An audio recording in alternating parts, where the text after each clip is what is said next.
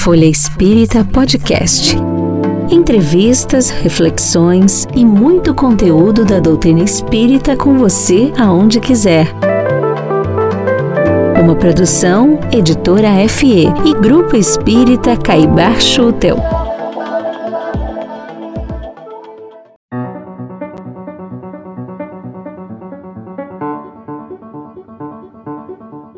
Olá, amigos e amigas. Há 20 anos, mais precisamente no dia 30 de junho de 2002, o nosso querido médium Chico Xavier retornava à pátria espiritual. Ele desencarnou como sonhava, num dia muito feliz. Ele sempre dizia que gostaria de desencarnar em um dia em que o povo brasileiro estivesse muito contente.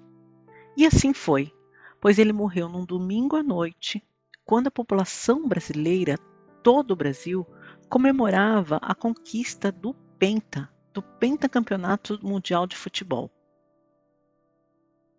Para relembrar esta data, a Folha Espírita do mês de junho está toda dedicada a Chico Xavier, com vários depoimentos e matérias especiais.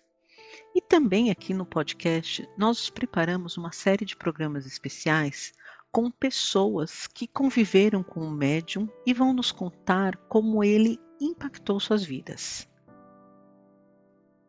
No programa de hoje, eu e a Cláudia Santos vamos falar com o Marcelo Nobre. Ele é advogado, ex-conselheiro nacional de justiça, apresentador do programa de entrevistas Horário Nobre, trabalhador voluntário na creche Lar do Alvorecer Marlene Nobre, em Diadema. Para quem não sabe, o Marcelo é filho do deputado José Freitas Nobre e da doutora Marlene Nobre. Por isso, ele teve uma convivência muito próxima de Chico Xavier durante grande parte de sua vida. No programa de hoje, o Marcelo vai compartilhar conosco lembranças deliciosas de que ele teve com Chico. E o Marcelo é um bom contador de histórias, vocês vão perceber como a gente se sente muito próxima do Chico e dos momentos que ele viveu da forma como ele conta. Ele vai nos contar desde a infância até o enterro do Chico, que ele esteve lá, ele, ele presenciou toda a comoção que gerou na população e vai nos contar passagens muito ricas, inclusive de como ele foi decisivo para a realização do filme que conta a vida do Chico Xavier. O Marcelo nos disse que o Chico Xavier foi a maior pessoa que ele já conheceu em sua vida, e não duvidamos. Mas vamos conhecer um pouco agora das histórias que o Marcelo compartilhou conosco.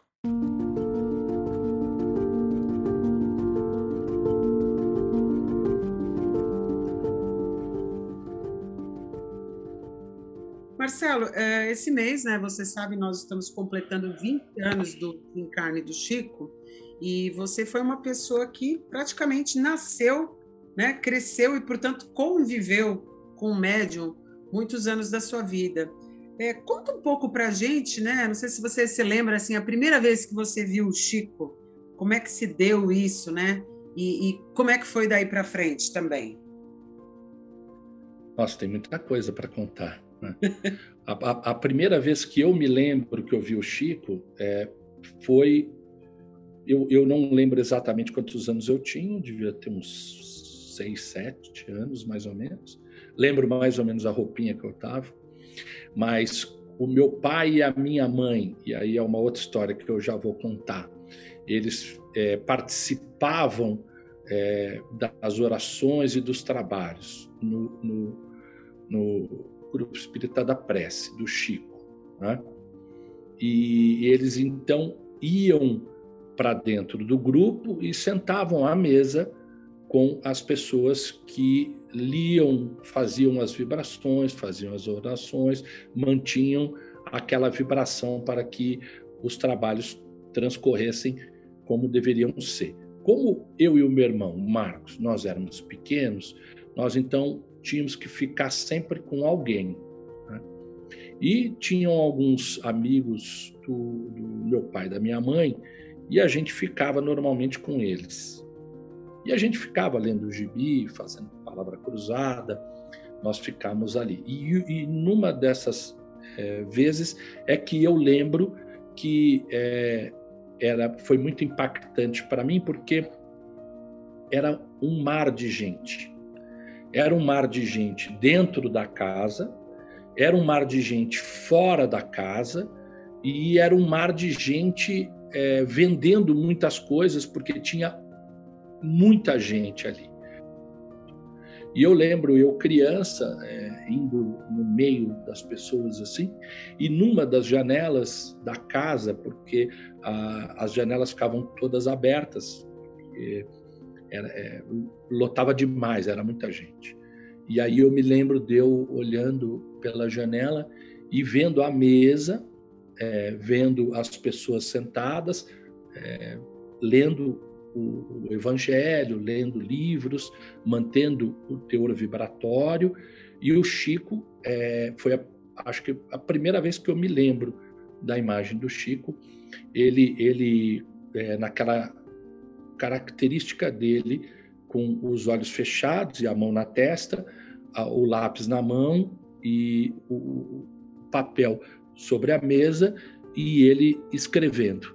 E, e alguém lendo uma passagem é, do Evangelho segundo o Espiritismo ou de algum outro livro falando e cada hora era um e o Chico trabalhando. A primeira imagem que eu tenho, que foi a pergunta que você me fez, Cláudio, é, é, é essa imagem.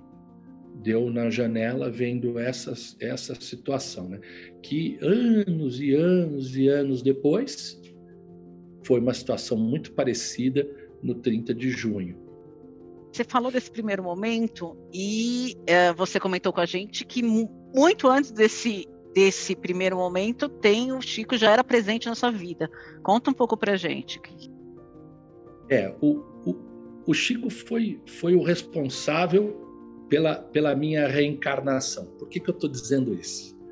Porque a, a minha mãe, ela era uma estudante de medicina na Universidade Federal de Uberaba.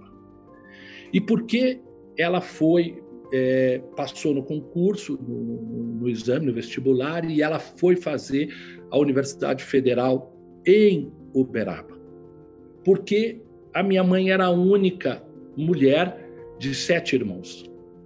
E o, o meu avô e a minha avó tinham muito receio que a minha mãe fosse para qualquer lugar e pudesse sofrer qualquer tipo de, de violência. E em Uberaba tinha o Chico que tinha uma grande relação com os meus avós. Então, nessa condição, eles é, não tinham dificuldade nenhuma, problema nenhum, porque a minha mãe estaria sob, sob a proteção do Chico. Né? E foi o que aconteceu, e a minha mãe então secretariou o Chico durante esse período dela de universitária, enquanto ela fazia a universidade e a residência e etc., ela se desdobrava para participar dos trabalhos sociais com o Chico e também dos trabalhos de atendimento ao próximo e também do Grupo Espírita da Prece. Né? E a minha mãe, então, se sentava ao lado do Chico, é, secretariando o Chico, ajudando ele em tudo que ele precisava. As filas eram imensas vinham pessoas do Brasil inteiro e do exterior, é, a imensa maioria desesperada por conta de algum fato que realmente é, é, deixou aquela pessoa, aquela família, numa situação muito difícil, normalmente de perda de ente querido. O meu pai, à época, era vice-prefeito de São Paulo. E ele foi procurado pelo presidente de um grupo espírita chamado Batuíra, São Paulo, muito conhecido. Né? Aqui na capital paulista, né? Aqui na capital de São Paulo, exatamente. E ele, procurado pelo, pelo então presidente Espartaco, o Espartaco disse a ele: é, vice-prefeito, nós temos uma entidade, a gente atende muitas pessoas, a gente faz um trabalho espiritual e etc. E nós precisávamos de a isenção municipal. Porque para nós, num trabalho como esse, é, ter um gasto, um custo, inviabiliza, pode inviabilizar. E aí meu pai, então, conheceu o Espartaco, conheceu o grupo, foi ver o trabalho deles e se encantou. E falou para o Espartaco, eu vou ajudar vocês. E ajudou e tirou a isenção municipal do grupo espírita Batuíra. E então, o meu pai, e o, e o Espartaco perguntou para o meu pai, é, doutor Freitas Nobre, você é, tem alguma coisa que a gente possa fazer pelo senhor? Tem alguma coisa que, a gente possa retribuir esse ato tão generoso é, junto a pessoas tão carentes, tão, tão necessitadas? E meu pai disse: Olha, eu tenho uma enorme curiosidade de conhecer um homem que eu admiro muito, que é o Chico Xavier. E o Espartaco disse: Meu amigo, eu vou muito a Uberaba, eu conheço o Chico. Eu, eu, vamos combinar, eu vou levá-lo para apresentá-lo. O Espartaco, então, combinou com meu pai e levou meu pai a Uberaba. E eles ficaram na fila, aquela fila de horas e horas e horas. Sete, oito, nove, dez horas, uma loucura, uma loucura. E quando o, o meu pai estava relativamente se aproximando do Chico, é, o Chico olhava para a filha e olhava para o meu pai. E ele olhava para o meu pai e dava risada e balançava a cabeça. E o meu pai imaginou o seguinte: falou, olha, talvez ele, ele é, me conheça, talvez ele tenha, numa das idas a São Paulo, visto numa banca de jornal, algum jornal com, com a minha figura, né? A gente está falando do, de, de 1960, né? É, ele deve ter olhado algum jornal, deve ter visto a minha, o meu rosto, deve estar me reconhecendo, deve, deve estar. E aí foi indo. Meu pai vindo na fila, se aproximando cada vez mais do, do Chico, o Chico olhando para o meu pai, não para o Espartaco, e dando risada e fazendo assim. Quando o meu pai se aproxima do Chico e ele é o próximo e vem o Espartaco para apresentar meu pai para o Chico, o Chico chama meu pai pelo nome. Doutor Freitas Nobre, eu estava ali aguardando. Estou aqui com Emmanuel. E Emmanuel está dizendo que eu tenho que apresentá-los. Doutor Freitas, doutora Marlene, doutora Marlene, doutor Freitas. Não acredito, ah, que lindo. E foi assim que meu pai e minha mãe se conheceram, através do Chico, com é, o, o amigo Espartaco Guilardi tendo levado até Uberaba, e, e, é assim que tudo começa. E meu pai e minha mãe, então, eles começam a namorar, e foi assim que, que tudo começou. E, e depois, é, quer dizer, você, você falou desse episódio da janela, do Chico, mas aí conta um pouco do seu convívio com o Chico depois, no decorrer dos anos, né? O que, que você lembra, assim, de gostoso, de curiosidade, fatos que marcaram nesse seu convívio com o médium? Eu lembro muita coisa, mas é, o, o, Chico, o Chico adorava os cachorros dele. E, e, e, os cachorros eram loucos com ele, ficavam no pé, ficavam no colo. E como a gente era pequeno, e o que, que sempre é, acontecia lá no, no, Grupo Espírita da Prece? Depois que terminava, o, os, tra os trabalhos terminavam, o Chico chamava todos todos não. Ele chamava algumas pessoas para irem para casa dele para tomarem uma sopa, tomarem um chá, um café com bolo. Sempre tinha isso na casa do Chico. Pós-trabalhos no, no Grupo Espírita da Prece. E aí nós íamos, só que nós estamos falando assim, acabavam os trabalhos 10, 11 horas da noite, para duas crianças já era super tarde, não é? E eles ficavam lá conversando até duas, três da manhã e falavam sobre tudo e ficavam numa mesa comprida e davam muita risada porque o Chico ele tinha um humor muito fino e ele e ele é, sempre colocava as pessoas para rir ele adorava. Então ele tinha cada tirada, falava cada coisa gostosa. E aí eu vou lembrar de uma dessas noites. É, essa mesa ficava em frente ao quarto do Chico. Tinha uma porta, assim, em frente a essa mesa. bem aonde o Chico sentava. O Chico sentava na cadeira, bem em frente a essa porta que era o quarto dele. E ficava a cama. A cama ficava lá. Como eu e o Marcos nós éramos pequenos, então é, a gente sempre procurava algum lugar para ir se encostar e dormir. Né?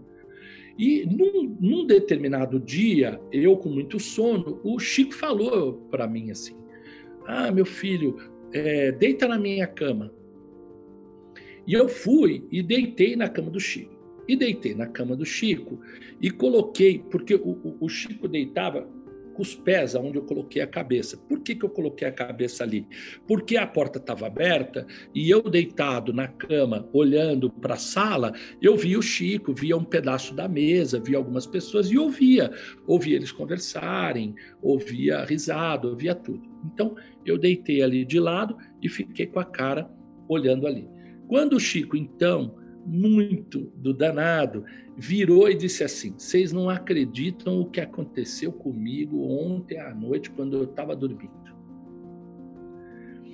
Eu estava dormindo e alguns credores do passado vieram à minha cama me pegar eu estava dormindo, eu estava dormindo ouvindo aquilo assim, não estava dormindo, né? Eu estava um olho fechado, outro aberto. Quando ele falou, eu estava na minha cama, vocês não sabem o que aconteceu, eu já abri um olho, né? Aí, quando ele contou isso, eu dei um pulo e corri para a sala. Aí corri para a sala e aí foi uma risada geral, alta, todo mundo. Minha mãe tinha uma risada muito gostosa, alta. É, é, é. E aí foi uma risada imensa e tal. E essa e, e é o Chico. É, eu nunca soube se isso era real ou se o Chico estava fazendo de propósito comigo, não é? Eu sei que eu, que eu disse assim: se eles vieram atacar o Chico, não conseguiram levar porque era o Chico, eles vão me levar, então eu não vou ficar lá, não. Mas ele era e uma pessoa eu... espirituosa, assim, brinca... Muito, muito, muito, muito. Eu, eu nunca vi na minha vida inteira que eu convivi com o Chico, e, e o Chico foi a, a, a, maior personalidade que eu conheci na minha vida. Eu conheci Tancredo, conheci Sarney, conheci Ulisses, conheci ah, Mário Soares, conheci Raul Afonso, conheci, conheci todo mundo da política brasileira, alguns da América do Sul. Não tem ninguém, ninguém perto do Chico o Chico é assim ultra diferenciado, ultra diferenciado. Eu nunca vi o Chico triste. Eu nunca vi o Chico chateado, eu nunca vi o Chico fazer uma cara de emburrado. Zero. Eu mesmo via... você acompanhou ah, ele muito doente, né, Marcelo? Então, mesmo muito doente, ele era assim. Ele não reclamava. Era um negócio impressionante. Ele ele ele estava sempre com um sorriso sorriso. E eu e assim, uma coisa que é muito marcante para mim, toda vez que eu saía da casa do Chico, que eu ia embora, eu parava na porta da cozinha, que era por onde a gente saía, e olhava para trás e ele estava sentado na cadeira dele. E eu e, e ele mandava beijo. E eu mandava beijo de volta. Toda vez a mesma coisa. Eu nunca vi o Chico de cara emburrada, eu nunca vi o Chico nada que, que, não, que não seja bom humor e uma cara é, feliz. Impressionante. Marcelo, na verdade, é, eu descobri hoje, um pouco antes dessa entrevista, que você tem muito a ver com o filme do Chico. A gente quer saber o que, que você tem a ver com esse filme? Por que, que chegou essa, essa, essa informação hoje para a gente? E para mim foi extremamente curiosa. Conta para gente. Olha, é, é, é inacreditável, é inacreditável. Eu eu estava no meu escritório de advocacia junto com o meu tio, irmão da minha mãe, tio Gama, que tudo me ensinou no direito e que trabalhou a vida inteira com meu pai. E como eu profissionalmente não tive meu pai, eu aprendi tudo pelo meu pai através do meu tio, que era uma figura extraordinária, incrível inteligentíssimo. Então eu e meu tio no escritório, perto da hora do almoço, toca o meu telefone e eu olho e vejo que é um amigo que eu já tinha um amigo do meu tio Paulo, irmão mais velho da minha mãe, Paulo Rossi Severino, e muito amigo da minha mãe, que se chama, e vocês conhecem muito ele, Oceano Vieira. Eu pego o telefone, oi Oceano, tudo bom? E ele diz assim, Marcelo, deixa eu lhe dizer uma coisa, vou ser muito objetivo. Eu estou num almoço no Rio de Janeiro com uma figura que, enquanto eu não ligar para você, ele não vai me deixar comer e o meu prato está esfriando. E é o seguinte: eu estou do outro lado aqui da minha mesa com o Daniel Weiner, desculpa, Bruno Weiner. Ele só é o presidente da Paramount Filmes. E conversa vai, conversa vem, e vocês sabem muito bem que o Oceano Vieira é, é ligadíssimo a essa área de filmagem, cinema, não é? Ele realmente nessa área é, é uma grande figura, né? brilha. E aí ele falou assim: e eu tô aqui com o Bruno Weiner. E quem é o Bruno Weiner? O Bruno Weiner é o filho do Samuel Weiner com a Danusa Leão. E eu tô aqui com o Bruno Weiner. E o e eu caí na bobagem de falar para o Bruno o seguinte: você não quer fazer um filme que você vai estourar de sucesso? E aí o Bruno, é, quem que não quer um, um, algo assim? Né? Todo mundo quer. Você acha que eu não vou querer? Aí ele diz assim: você devia fazer a vida de Chico Xavier. Esse homem enlouqueceu aqui, Marcelo, e não me deixa nem comer enquanto eu não ligar para você, para você poder ligar para Eurípides filho do, do, do Chico, e eu digo filho do Chico, sim, porque eu ouvi a vida inteira o Chico chamar ele de filho, tratar ele de filho, e na minha frente sempre. Então, para mim, o Eurípides é, pelo Chico, filho do Chico, sim. Aí ele disse assim: você, o Eurípides não é uma pessoa fácil, você poderia tentar marcar com ele, de nós irmos ao Uberaba conversar com ele sobre esse filme. Eu falei, meu Deus do céu, falar com o Eurípides sobre isso? Aí ele falou: Ah, olha, eu agora vou comer, te passei a bola, você se vira aí, até logo um abraço, depois me liga. E aí eu fiquei com aquilo na cabeça, muito bem, fiz o contato com o Eurípides. O Eurípides sempre me tratou muito bem, sempre me tratou muito bem. E, e ele, me permitam fazer aqui um parênteses, o, o Eurípides é muito criticado, porque ele sempre foi, assim, uma pessoa muito dura com as pessoas que queriam entrar para ver o Chico. Agora, vamos combinar aqui. Se o Chico não tivesse uma figura como Eurípides, fechando a porta, vocês já imaginaram o que aconteceria com o Chico? Exato. Então, assim, o, Eurípides sempre foi um grande protetor do Chico. Mas, voltando então à história, eu liguei para Eurípides e falei para ele: Eurípides, olha, tem um Bruno Weiner, tá, o Oceano, querem falar com você sobre o filme e tal. Ele falou: Ih, Marcelo, eu não quero falar sobre isso e tal. Eu, não é uma coisa que me agrada, eu tenho muito receio disso e tal. Aí eu falei: Puxa vida, mas Eurípides, deixa eu lhe dizer uma coisa. O que, que custa você nos receber? Ele falou: Você vem? Eu falei: Vou. Aí ele falou: O que, que custa você nos receber? Recebe.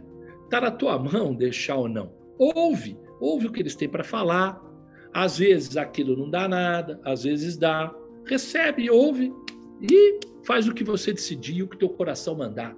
É você que define se vai ter, se não vai ter, se você vai liberar, se não vai liberar. Então, está na tua mão. Agora, você conhecer gente nova, interessante, com essas características, eu acho muito bacana. Aí ele falou: tá ótimo. Então venham a semana que vem uma terça-feira, venham para cá. Tá bom. Aí liguei para o Oceano, o Oceano combinou com o Bruno Weiner e tal, e nós então nos encontramos é, para pegar o mesmo voo, o Bruno Weiner vindo do Rio, eu e o Oceano aqui de São Paulo, para pegarmos o mesmo voo no aeroporto de Congonhas, que hoje chama-se Aeroporto de Congonhas, deputado Freitas Nobre. Nós nos encontramos então no aeroporto e junto fomos através de um avião pequenininho São Paulo para Uberaba. Pousamos, pegamos um táxi, fomos para a casa do Eurípides e ele nos recebeu. Nos recebeu, nos colocou lá na sala e começamos a conversar. E o Bruno Weiner, junto com o Oceano, começaram a contar para ele o que eles estavam imaginando, o que, que eles estavam querendo. O Eurípides foi um pouco resistente no início, depois ele começou a se interessar, achou interessante, e aí ele nos convidou para almoçar. E nós fomos os quatro almoçar, e depois ele nos deixou no aeroporto e a gente voltou no final da tarde para São Paulo. Nessa hora que a gente estava voltando, eu nunca tinha pego um avião assim. O avião parecia aqueles uh, assentos de ônibus que você fica de frente, ele é comprido, então tem dois assentos compridos assim, um de frente para o outro. E aquele bancão, e o assento 2, a fileira 2, era um bancão também de frente para mim. E estava o Oceano e o Bruno. E eu fiquei olhando para eles, o, o, avião decolou, passou as nuvens e tudo, eu olhei para fora e me deu um enorme de um desespero. Me deu um desespero da seguinte forma: eu comecei a pensar comigo mesmo. Falei, você já imaginou se você é o instrumento de um filme de uma pessoa que você ama, como Chico, e eu amo Chico, e muito, e esse filme retrata o Chico de uma forma não tão boa, de uma forma não positiva ou não realista do que o Chico verdadeiramente é. E eu comecei a me desesperar. Falei, não, sozinho, sem poder falar, porque os dois estavam na minha frente. Eu falei, não, não, não, meu Deus, de jeito nenhum. Eu vou chegar em São Paulo, vou ligar para Eurípides e falar, pelo amor de Deus, não aprova esse filme de jeito nenhum. Não faça isso, eu não vou carregar isso para minha vida. Porque vocês imaginem um filme pronto ficar para a eternidade de uma forma ruim Sim. sobre o Chico. E aí chegamos em São Paulo, nos despedimos. Bruno foi para o Rio, eu e o Oceano, cada um para sua casa. Cheguei em casa, fome, esqueci de ligar para o Eurípides. No dia seguinte, quarta-feira, era o meu dia de ir ao grupo da minha família. E à sala que eu frequentava junto com os meus tios, a minha mãe, sala de desobsessão, tio Paulo, Cecília Melo, Magali Mirna, minha tia Cléria, levava o meu tio Gama, Gamaliel, eu e a minha mãe. E eu participava da sala da diretoria. E aí ah, e eu, eu acordei na quarta-feira e fui trabalhar, porque os trabalhos no grupo espírita eram à noite, eram, eram seis horas da, manhã, da, da tarde, a gente tinha que sair do escritório e eu sempre ia com o meu tio Gama. Então nós ficamos ali trabalhando o dia todo e tal, e, e vindo na cabeça esse negócio de que eu tinha que ligar para Eurípides para falar para ele de jeito nenhum, de jeito nenhum. E aí vinha o Eurípides e, e alguém falava comigo, eu esquecia. E foi passando, e foi passando. E foi, pô, eu não liguei para Eurípides ainda. E se eles ligaram já para ele, se ele já aceitou, como é que eu faço e tal. Aí chegou na hora de, de ir para o centro, meu tio Gama olhou para mim e falou: É, moleque, que ele, que ele era uma figura. Tá na hora, vamos, vamos perder o centro. Falei, não, vamos embora, tio, vamos embora. Xiii, esqueci de ligar para Eurípides. Ah, depois eu ligo, vamos embora. Aí pegamos o carro, fomos para o centro, entramos lá. Eu não contei para ninguém essa história, porque eu tinha ido para Uberaba na terça-feira. E aí entramos e logo em seguida começaram os trabalhos, aquela coisa toda, e, e as comunicações e tal. Quando os, os nossos é, se acalmou e, e, e, houve a possibilidade da comunicação é, final, sempre de um espírito mais elevado, é? É, todo mundo ali muito concentrado, aquele silêncio absoluto, os trabalhos de encaminhamento dos espíritos sofredores já tinham acontecido, que era a desobsessão. Então, todo mundo ali concentrado, olho fechado e tal. Quando eu ouço, então, dizer o seguinte: Querido amigo Marcelo, Jesus me permitiu vir aqui falar com você para acalmar seu coração. Somos nós que estamos por trás do filme. Nossa, tô arrepiada, Marcelo. você é um instrumento e você fez muito bem aquilo que nós precisávamos que você tivesse feito. E nós, e nós daremos continuidade a esse projeto, porque é um projeto da espiritualidade. Receba um grande abraço fraterno e agradecido do seu amigo e eu me esqueci agora. Sabe quem era? Eu imagino, mas vamos ouvir o entrevistado. Quem? Era o Vanucci. Augusto Olha. César Vanucci. César Vanucci, é verdade. Olha, tem tudo a ver, né? Incrível. Augusto César Vanucci veio e falou comigo desse jeito. Quando acabou, os trabalhos acabaram, acenderam a luz, todo mundo veio para cima de mim. Que história é essa? O que, que aconteceu? A minha mãe falou: o que, que aconteceu? Que conversa é essa? Que história é essa?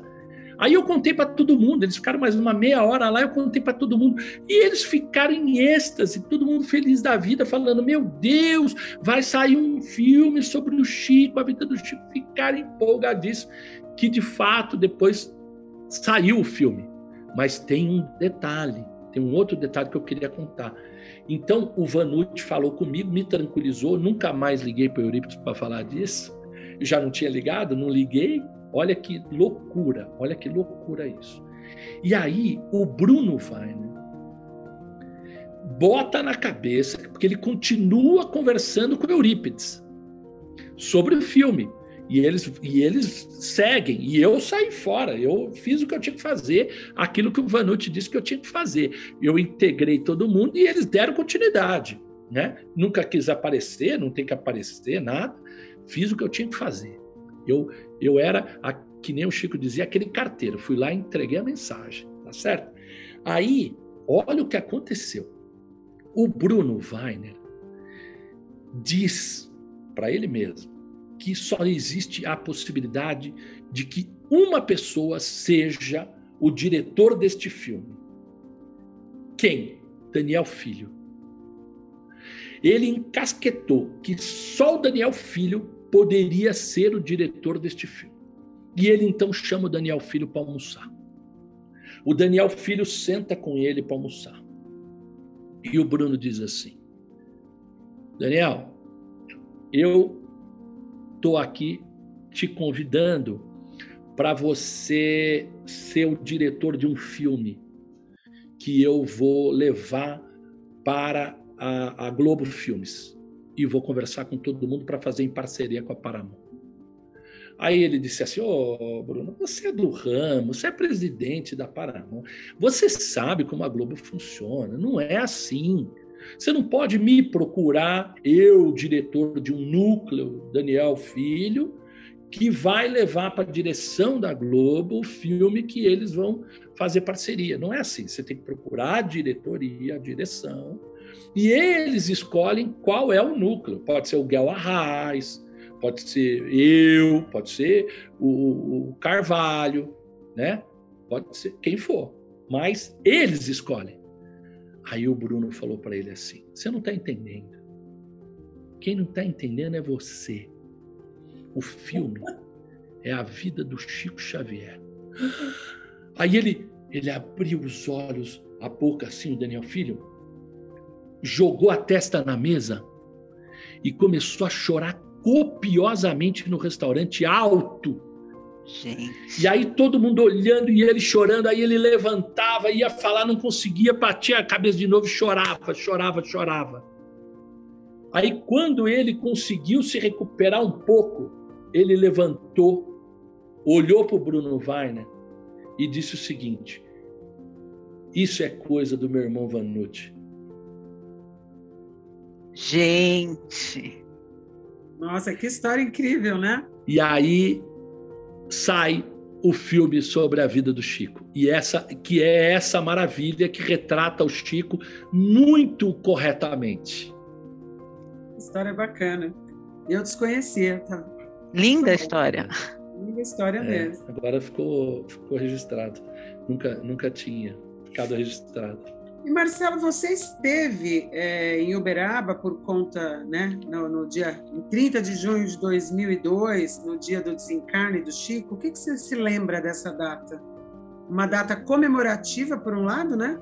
Brasil ganhando a Copa do Mundo, e do outro, né, um espírito tão grandioso nos deixando. O Chico sempre disse né, que ele se despediria da vida terrena num momento de profunda alegria para o povo brasileiro, para que é, ele pudesse é, estar tá junto com o povo brasileiro nesse momento de alegria e de felicidade, na hora que retornasse para a parte espiritual, para que é, jamais houvesse qualquer tipo de tristeza, que ele não era dele. Mas neste dia especialmente, eu é, fui com a, com a Mônica, minha esposa, e com a Ana Luísa, pequenininha, minha filha, hoje estudante de medicina, mas era um, uma criança, né? é, assistir um teatro que era A Bela e a Fera. Antes dessa peça começar, faltando uns cinco minutos, toca o meu celular. Tocou meu celular e era, era a minha mãe. E aí minha mãe, com uma voz muito embargada, me dizia o seguinte: é, chegou o dia, o, o Chico desencarnou. E eu então é, fiquei ali um pouco sem ação e falei: puxa, mãe, o Chico, o Chico desencarnou. E aí eu falei: o, o que, que você está pensando? Como é que como é que a gente vai fazer, né? Ela disse: Olha, eu falei com o seu tio Paulo, o irmão mais velho dela, e, e nós vamos para Uberaba. Eu falei: Quando vocês vão? Aí ela falou: ah, a gente estava pensando em, em ir hoje à noite, mas a gente não quer ir de noite, então nós vamos sair amanhã bem cedinho de madrugada para chegar lá cedo. É, assim, de madrugada ainda, ainda escuro. É, eu, minha mãe, meu tio, a Mônica foi também, eu não lembro quem mais. Nós encontramos outros uh, amigos e companheiros lá, como o Conrado. Né? O Conrado também foi. E, e nós, então, é, nós voltamos para aquele início nosso de conversa quando eu era pequeno e viu Chico a primeira vez. Né? O Chico, quando nós chegamos, estava sendo velado exatamente no mesmo lugar exatamente onde ficava a mesa que ele se debruçava para escrever as mensagens que recebia dos espíritos e eu da janela vi aquela cena né? e, e, entrei então lembrei da minha primeira vez que, que vi o Chico e nós ficamos ali e todo mundo muito sentido porque óbvio é, não é fácil a gente é, deixar de ter a ausência de, de uma luz tão grande como Chico e da possibilidade de você trocar ideias com ele e saber se o que você está pensando ou fazendo é, te coloca num caminho correto, né? Então aquele momento foi um momento de profunda tristeza. O Eurípides estava muito, muito triste foi amparado por todos os amigos, por todas as pessoas que sempre estiveram junto dele e do Chico, e nós passamos ali então a, aquele momento todo é, do velório até o, o, o enterro. Né? Foi uma comoção na cidade, é, só se falava disso, a cidade parou, a cidade fechou, a cidade se entristeceu demais com a perda do seu filho ilustre. O Uberaba estava muito triste, apesar do Brasil campeão do mundo. Né? E, e, eu me recordo de duas coisas que me marcaram também bastante esse momento.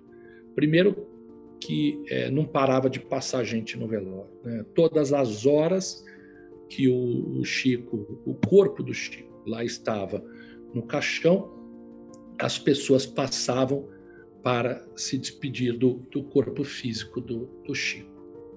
Isso me marcou demais porque era, era uma filha imensa, imensa, imensa. A outra coisa que me marcou foi o cortejo. Né? O caminhão de bombeiros foi quem levou o caixão do Chico. E é, era impressionante não só o número de carros seguindo o caminhão de bombeiros até o, o cemitério, mas a quantidade de gente na rua, nas calçadas, acenando para o Chico, dando tchau e jogando flores. E o Chico era muito, sempre foi muito é, próximo das flores. Ele gostava muito né, das flores, sempre dava flores. Então ele recebia, ele recebia muitas flores dos, das pessoas que estavam no caminho. O caminhão de bombeiros deu uma volta na cidade, ele não foi direto. E era assim impressionante porque a cidade inteira parou para ver o corpo do Chico passar, acenar para ele dando tchau, jogando flores. Depois, o, o outro momento foi dentro do cemitério. E dentro do cemitério, é, tudo isso que eu estou dizendo assim teve que ter uma atuação da polícia muito grande, porque a, a, era, era muita gente.